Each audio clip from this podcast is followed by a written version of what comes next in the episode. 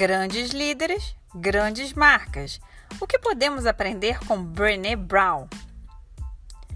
Na análise de hoje, falarei sobre dois TEDs que, para quem não conhece, são conferências de até 20 minutos que têm como propósito espalhar ideias que podem mudar vidas. Os TEDs que escolhi foram da Brené Brown, sobre o tema vulnerabilidade. Brené Brown é uma professora e pesquisadora americana, podcaster e autora de cinco best-sellers como A Coragem de Ser Imperfeito e Mais Forte do que Nunca, e também fundadora da Brave Leaders, em português, Líderes Corajosos, empresa especializada em desenvolvimento de lideranças e mudanças de cultura organizacional.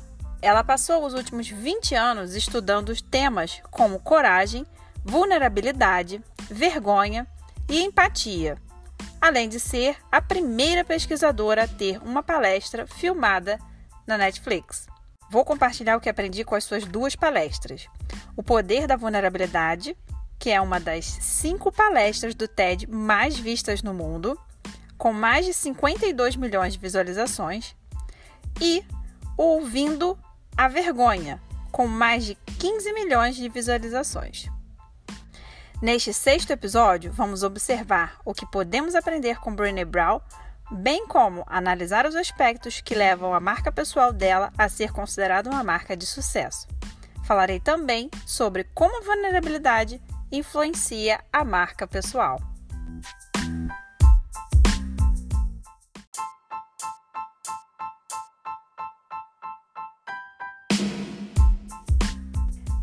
Vamos falar sobre o TED O Poder da Vulnerabilidade. Nesse primeiro TED, Brené conta que tudo começa com a conexão. A conexão dá significado à nossa vida.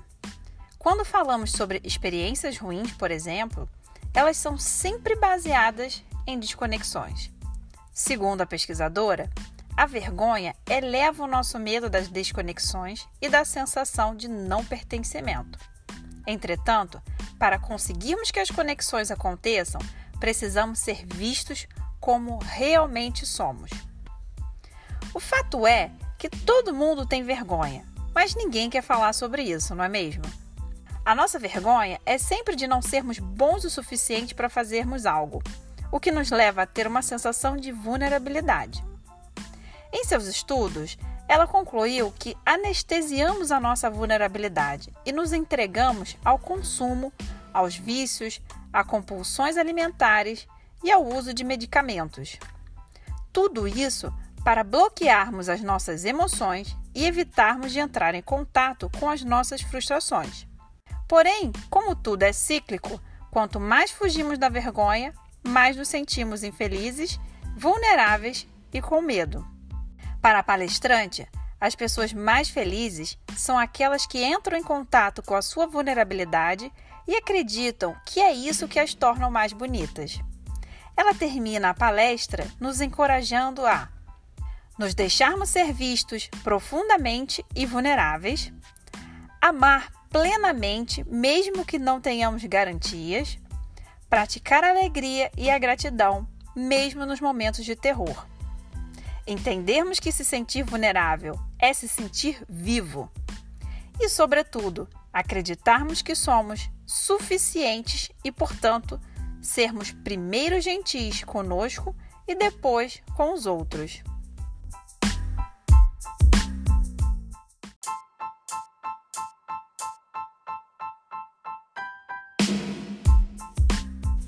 O que aprendi com o TED ouvindo a vergonha? Neste segundo TED, a Brené nos fala sobre duas lições que aprendeu com a sua pesquisa. A primeira é que a vulnerabilidade não é uma fraqueza, como a maioria das pessoas pensa. A vulnerabilidade pode ser definida como um risco emocional, exposição e incerteza.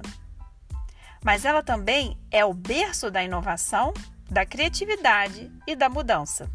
A segunda lição é sobre a relação entre vulnerabilidade e coragem. Nesse momento, ela faz uma citação de Theodore Roosevelt sobre o homem na arena.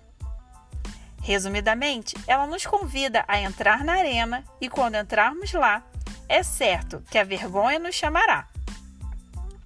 Virá então o primeiro questionamento mental: Sou bom bastante para estar aqui?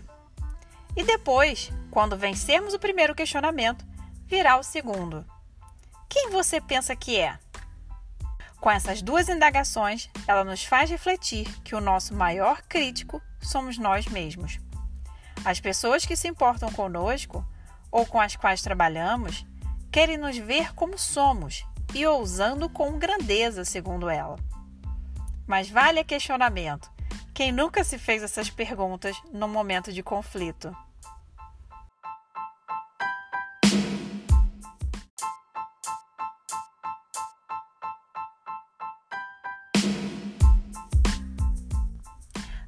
Agora sobre a marca pessoal de Brené Brown.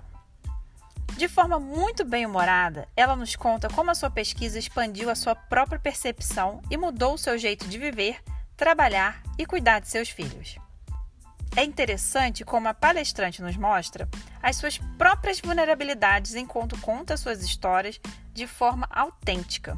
Ela traz diálogos e situações pessoais que aconteceram antes e depois da ampla visibilidade que ganhou com os TEDs, mostrando suas inseguranças e que, apesar do sucesso, ela também tem uma parte dentro dela que queria que ela continuasse pequena. Brené nos conta também sobre a crise psicológica que teve quando descobriu que o segredo para lidar com a vulnerabilidade era simplesmente parar de controlar e de prever as coisas. Isso gerou um grande impacto em suas crenças, já que pesquisadores acreditam em dados e métricas e somente naquilo que se pode medir. Para ela, foi realmente uma luta que teve que ser trabalhada na terapia, já que o seu mantra de marca costumava ser, abre aspas, dê uma paulada no desconforto, tire ele do caminho e tire 10 em tudo, fecha aspas. Nos dois TEDs, Brené dá um verdadeiro show e nos mostra a sua real coragem de ser imperfeita, colocando o seu discurso em prática, literalmente. Ela aborda os conceitos da sua pesquisa de forma clara e consistente, nos mostrando os resultados e embasamentos, o que nos permite aferir a sua autoridade de marca.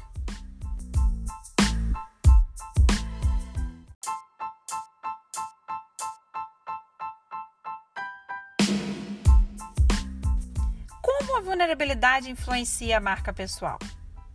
Segundo a palestrante, ser vulnerável é permitir que os outros nos vejam como somos, de forma honesta. Ou seja, as pessoas não querem assistir a um personagem. Portanto, por mais que tentemos projetar a imagem de uma marca perfeita e a prova de balas, não é isso que as pessoas querem ver. A verdade é que as conexões com nossa rede de contatos só serão formadas se formos capazes de nos mostrarmos como realmente somos, gerando afinidade com o nosso público-alvo. Portanto, a autenticidade é um elemento chave das marcas de sucesso, pois elas estão dispostas a largar a sua projeção de marca ideal a fim de mostrarem como realmente são.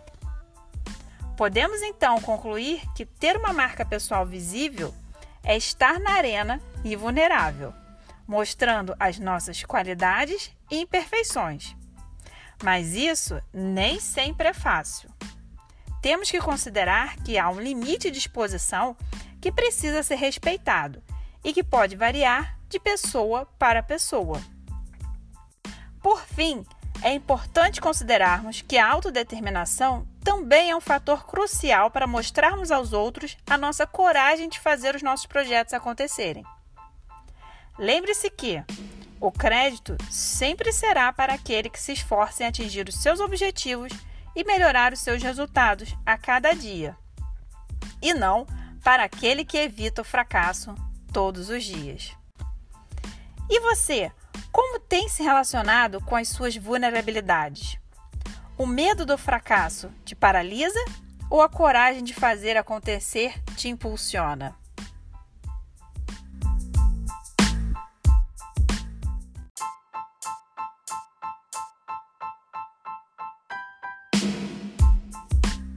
Eu sou Juliana Farias, consultora de personal branding, e espero que você tenha curtido o sexto episódio do meu podcast Grandes Líderes, Grandes Marcas com Brené Brown.